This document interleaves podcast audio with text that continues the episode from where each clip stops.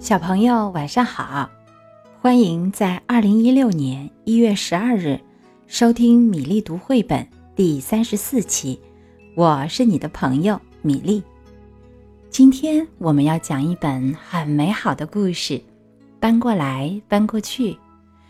这本书由达尼拉·库洛特写作、绘画，方素珍翻译，少年儿童出版社出版。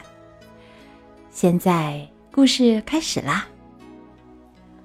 这是长颈鹿，它非常高大。这是鳄鱼，它非常矮小。它们的身高整整差了两米又四十三厘米。尽管如此，他们是一对真正的爱人。他们是怎么认识的？这写在另一本书里。对于这段相识，鳄鱼和长颈鹿都非常高兴。当然，真心相爱的人都希望有一幢房子，这样他们才能够生活在一起。于是，他们搬到城市的边缘，搬进鳄鱼的小房子。不过，那儿并不理想。一点儿也不理想。长颈鹿走到哪儿都会撞到头。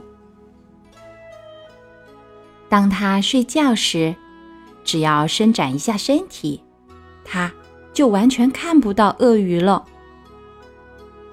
当它想要坐得舒服一点时，同样的事又发生了。要不，我们搬到你家去吧。鳄鱼对长颈鹿说：“小鳄鱼住大房子，总比大长颈鹿住小房子要好得多。”于是他们搬到城市的另一边，搬进长颈鹿的大房子。但是住在那里也有很多困难，而且非常困难。鳄鱼怎么在这张桌子旁边吃东西呢？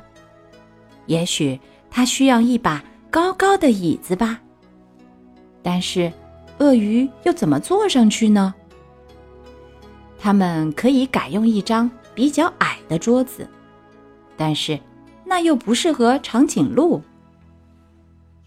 他们也可以在地板上锯一个洞，长颈鹿坐在地下室，只需把头伸到地板上面来。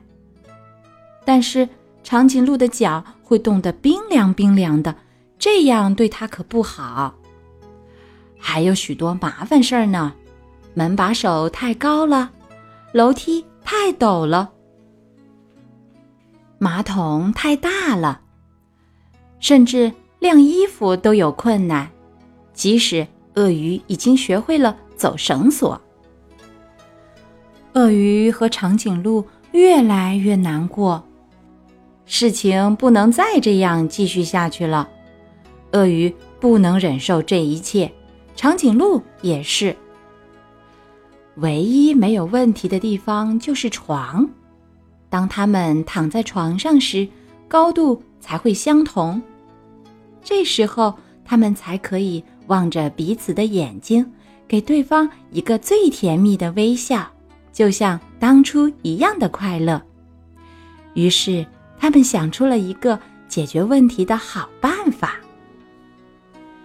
第二天一早，阳光灿烂，鳄鱼和长颈鹿在花园里制定了一项伟大的计划。他们开始挖一个巨大的坑，他们敲呀、钻呀、凿呀，他们拿来了木板、树干和玻璃。长颈鹿。还把自己当做滑梯呢。终于，每件东西都洗干净、擦亮了。最后，巨大的水罐车开过来，往坑里装满水。现在，鳄鱼和长颈鹿住在游泳池里，在水中，它们的高度相同，它们可以一直互相对望。并且给对方一个最甜蜜的微笑，所有的问题都被洗掉啦。好啦，小朋友，今天米粒读绘本的故事搬过来搬过去就到这里，我们明天再会。